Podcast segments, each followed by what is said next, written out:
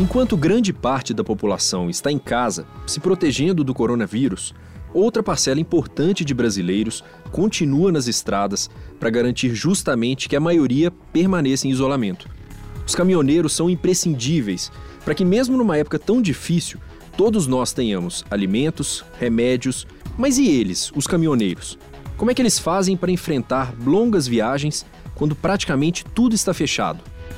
Eu sou Marcelo Magalhães, sou editor executivo do Câmara Record e aqui no estúdio estão comigo os repórteres Marcos Reis e Henrique Beranger, que viajaram pelas rodovias brasileiras em busca de exemplos de solidariedade que ajudam a manter o transporte de produtos essenciais pelo país. Tudo bem, meus amigos? Tudo bem. Tudo bom. Bom, vamos começar. É, na verdade, nesse Câmera Record, a gente seguiu dois trajetos é, meio que opostos. Um foi em direção ao norte, o outro foi em direção ao sul de São Paulo. E vamos começar pelo norte, o repórter Marco Seis, que foi pela rodovia Fernão Dias em direção a Minas Gerais. Marcos, o que, que você encontrou que mais te impressionou? Olha, tudo quando a gente sai é, dessa bolha que a gente está vivendo agora, tudo impressiona a gente, né? Porque a realidade mudou completamente. Então me impressionou muito a quantidade de estabelecimentos fechados. Eu, eu já sabia que muitos estavam fechados, mas eu não imaginei que eram tantos. Então a gente percorre bons quilômetros sem ver absolutamente nada aberto. Postos de gasolina também completamente fechados, é, colocando pedras né, para que os motoristas não se aproximem do local. Então, essa imagem me impressionou muito. É, hotel também, a gente ficou. Nós dormimos dois dias em, em, Minas Gerais e os hotéis tiveram que mudar a rotina também. Então, os que têm ainda restaurante aberto, é, só pode entrar cinco hóspedes por vez, não pode entrar mais do que isso. Em outros, eles fecharam então a gente teve que comer, por exemplo, no quarto, eles levam café no quarto. Então isso são coisas que a gente não está acostumado, né? E, e, me impressionou muito também é, a preocupação dos caminhoneiros, principalmente pelo preconceito que eles estão vivendo em algumas cidades.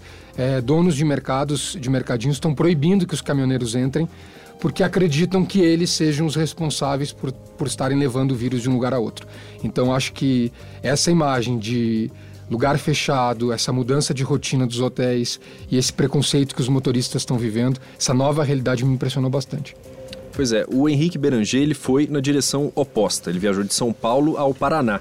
E aí, Henrique, o cenário foi mais ou menos parecido com esse que o Marcos acabou de descrever pra gente? É bem por aí, Marcelo. A gente fez o caminho pela rodovia Regis Bittencourt, que durante muito tempo foi conhecida como a Rodovia da Morte, uma rodovia é muito perigosa, ela é muito sinuosa, tem muitas curvas entre São Paulo até o Paraná. Nós fomos até a divisa entre os dois estados, né? E a gente pôde observar isso que o Marcos falou: muitos restaurantes, borracharias fechadas, é, deixando os serviços para os caminhoneiros numa situação bastante complicada. Eu vou trazer aqui alguns números para as pessoas terem um pouco da ideia do que, que significa o transporte é, é, no país, referente ao transporte rodoviário. É uma pesquisa pesquisa essa semana que 40% do movimento da, do transporte rodoviário caiu em função da pandemia. Então isso tem um reflexo muito grande na, na situação econômica e, e, nesse trecho entre São Paulo e Paraná, que é um trecho bastante movimentado, a gente pôde observar uma redução bastante significativa nesse, nessa movimentação. É, hoje o transporte de cargas no país ele é realizado por cerca de um milhão e meio de caminhoneiros, é, são cerca de 2 milhões de caminhões hoje de acordo com a NTT e 703 mil caminhoneiros autônomos, que são os que trabalham por conta própria. É, nesse trajeto a gente conversou com muitos deles, né, que dependem do seu caminhão para trabalhar, falando da queda do número de transportes e da preocupação que tem em relação ao futuro da economia e de como eles também vão ficar ah, durante essa pandemia. É, e, e, todos esses profissionais acabam dependendo de ações de solidariedade para poder continuar rodando, continuar transportando essas cargas tão essenciais para todos nós. E uma dessas pessoas é, que a gente vai ouvir agora é, traz uma das queixas que é a mais frequente, talvez, que a nossa equipe se deparou, que, que é a falta de lugares abertos para os caminhoneiros comerem mesmo, tomar café, almoçar, jantar, enfim. É, nós vamos ouvir agora o motorista gaúcho, que é o Eliseu Kozowski. Ele gravou um desabafo em vídeo, postou nas redes sociais e esse vídeo viralizou. Impressionou muita gente e acabou gerando é, uma comoção é, que provocou uma onda de solidariedade. Antes, vamos ouvir o que diz o Eliseu. Eu estou aqui em, nas proximidades de Casimiro de Abreu, aqui no Rio de Janeiro, na BR-101, O único restaurante que estava aberto. Uma senhora ali muito conhecida. Hoje de meio-dia ela vendeu umas marmitas para nós, aqui eles chamam de quentinha. E mandaram fechar. Eu ia ficar lá hoje à noite para jantar, porque lá eu tinha certeza que ia ter comida. Agora já não tenho mais. Eu tenho orgulho de derrubar uma lágrima por esse país, pela minha classe, pelo transporte que a gente carrega nas costas e ninguém tá vendo isso. Eu vou ter que encostar o caminhão, parar de transportar o alimento, que a minha família depende desse alimento para sobreviver, que a tua família depende desse alimento para sobreviver. Eu vou ter que parar. Porque eu não consigo trabalhar sem comer.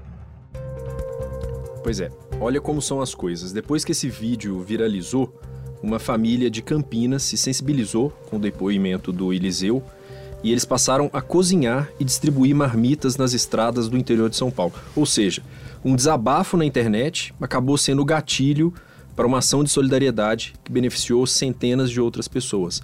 E eu imagino que vocês dois tenham encontrado exemplos parecidos ao longo do trajeto que vocês percorreram, né, Marcos? Muitos exemplos. Alguns motoristas é, relatam muito, acho que devem ter relatado para o Henrique também, é, de pessoas que vão para a beira da estrada ou com uma plaquinha, ficam no acostamento oferecendo marmita. Né? Eu não cheguei a ver essa cena, vi outras ações, essa não, mas todos eles relataram isso, de que viram em algum ponto gente oferecendo. E muitos, sem saber é, onde vai ter restaurante aberto, eles recusavam essa marmita porque eles ainda tinham um pouco de comida. Então, eles sabem que a, situa a situação está tão complicada que eles deixam a marmita para quem realmente não tem nada, né? E a cena que eu vi que me marcou muito é um, um motorista que parou é, num acostamento para dar uma caixa de limão para os motoristas. Era a única coisa que ele tinha em casa, um, colheu o limão e levou para doar. E eles estavam muito felizes. Eu gravei com meu celular. A gente não tinha nem começado a gravar ainda, os equipamentos estavam no carro. É, não sabia nem se eles iam querer gravar ainda com a gente, estava conversando, mas aquela cena foi tão emocionante, eles felizes por causa de um limão que eles estavam ganhando que eu gravei com o meu celular e, e vai entrar inclusive no programa porque é realmente muito bonita aquela cena.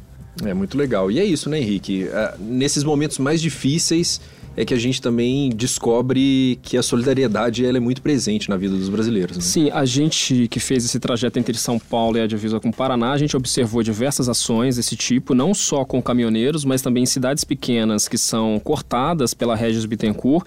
É, diversas ações foram realizadas. Uma que me chamou a atenção foi em registro, né? É, diversas pessoas da sociedade civil e também grupos religiosos das mais diversas orientações resolveram se associar, fizeram um grupo lá chamado ASA. É, estão produzindo, cozinhando e distribuindo marmitas para moradores de rua, porque nesse momento grande parte do comércio nas cidades grandes, assim como nas cidades pequenas, está todo fechado. Essas pessoas são muito vulneráveis, já não têm acesso a uma alimentação regular. Nesses momentos ficam com uma dificuldade ainda maior. Mesma coisa a gente viu em Pariquera Sul, é uma outra cidade mais ao sul, depois de registro.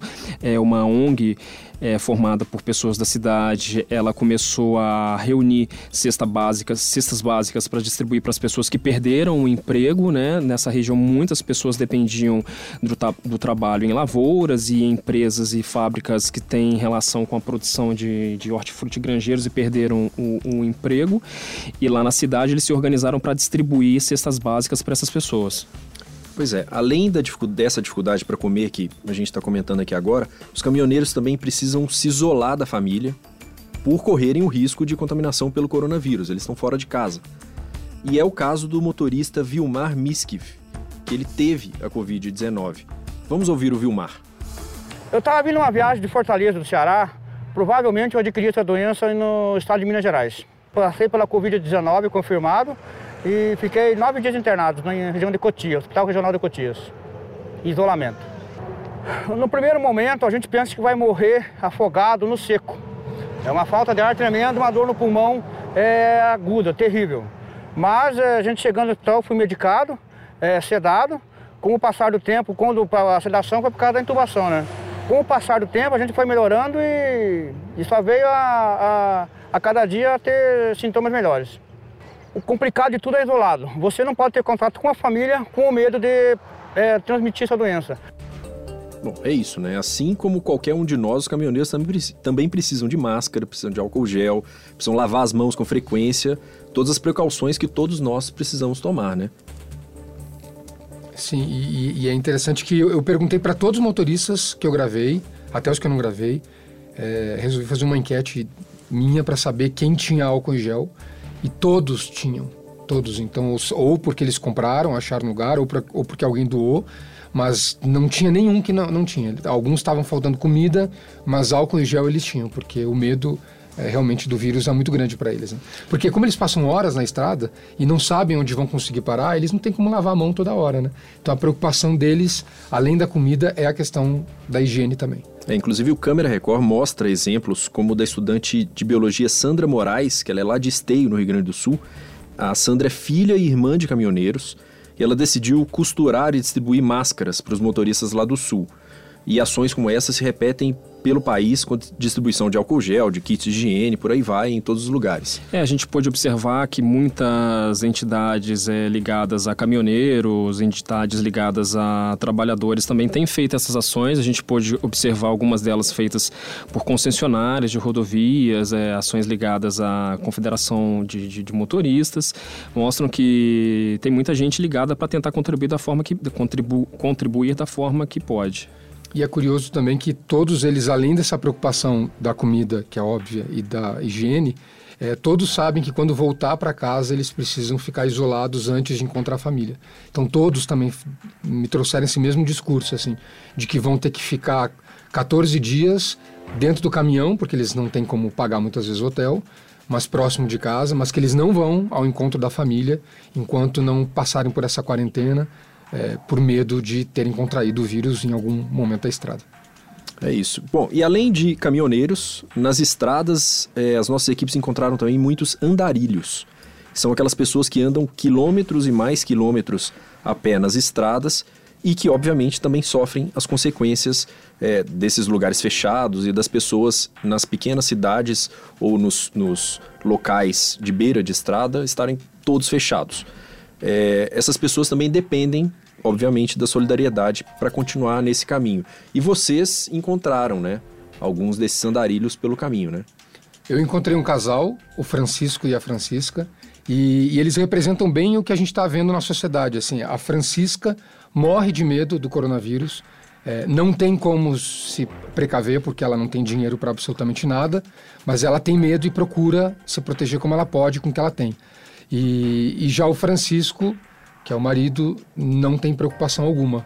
Ele acha que corona não vai chegar nele, não vai chegar, não, não vai provocar grandes consequências na saúde. Então eles vivem em uma briga sempre, né? Porque ela quer protegê-lo e ele não está nem aí para o vírus. Então foi, foi interessante ver é, como eles lidam com isso e dependem muito da ajuda das pessoas para tudo, para banho. Eles já passaram uma semana sem banho é, para fazer uma higiene que eles não têm sabonete, não tem nada, então alguém tem que doar isso para eles poderem fazer a higiene. E eu achei curioso até informação, porque ela me falou em um determinado momento da entrevista que ela tinha visto alguns vídeos no, no, na internet falando sobre o corona, né? Porque eu tentei ver de onde ela buscava informação sobre o coronavírus. Ela falou, ah, porque eu vi num vídeo na internet, no celular e tal. E aí eu questionei, mas você tem celular? Ela falou, não. É, é, que quando a gente vai parando em posto de gasolina, né, ou, ou, alguém dá comida, às vezes as pessoas vão nos mostrando os vídeos, né, vão nos mostrando as notícias. Então, até isso, a fonte da informação do andarilho muitas vezes é o que as pessoas passam para eles. Também depende da solidariedade. Também depende né? da solidariedade. E você, Henrique, você encontrou no caminho até o Paraná um andarilho que tinha até um companheiro inseparável, né? Eu acredito que, que todos nós que viajamos por as estradas, a gente sempre vê muitas dessas pessoas caminhando e, e muitas vezes não prestamos atenção. É mais uma pessoa que está caminhando e você não tem ideia. Muitas dessas histórias são bem interessantes. A gente encontrou uma dessas pessoas, ele estava vindo de Porto Seguro, indo até o Rio Grande do Sul, no Paraná. Então você imaginar uma caminhada dessa, né? Ele falou que já estava andando há cerca de um mês para chegar até o Rio Grande do Sul. É, e ele tinha um único companheiro dele, que é o Pitoco, um cachorrinho que ele pegou faz cinco anos. Pitoco anda com ele pelo país inteiro, já foi até Brasília com ele andando. E o que chama atenção é que essas pessoas, mesmo nessa situação de vulnerabilidade, elas, elas comentam que elas têm tentado contribuir da forma que podem, né? Ele fala que nessas cidades ele tem tentado dividir a comida dele com outros andarilhos. Comenta que as informações que tem obtido também são nessas paradas, assim como você falou, uma pessoa informa, não sabe direito o que, que é isso, o que, que é esse coronavírus, sabe que é uma doença, observa que quando chega na cidade está tudo fechado, tem mais dificuldade para pegar comida, para pedir as coisas e não tem nenhum tipo de proteção, não tem máscara, né? Se nas cidades grandes tem tido muita dificuldade para qualquer pessoa comprar qualquer tipo de proteção, imagina para essas pessoas que mal têm o que comer, é, revela bastante sobre essa sociedade paralela aí que vive nas estradas, que tem pouca informação a respeito dessa doença. É isso, minha gente. Acabou o nosso tempo. Se você quiser ver outros exemplos de solidariedade, outras histórias curiosas das estradas brasileiras, fica aqui o nosso convite. Acompanhe o Câmera Record com a reportagem Estradas do Bem no dia 19 de abril, domingo, às 11h15 da noite, logo após o Domingo Espetacular. Caso você esteja ouvindo esse podcast depois do dia 19, não tem problema. A íntegra deste programa e a íntegra de qualquer programa do Câmera Record está disponível na plataforma Play Plus, é só acessar playplus.com. Eu agradeço aqui aos meus amigos, Marcos Seis Obrigado. e Henrique Beranger. Obrigado. E, claro, você que acompanhou a gente nesse podcast, espero que você tenha gostado. Até uma próxima. Tchau!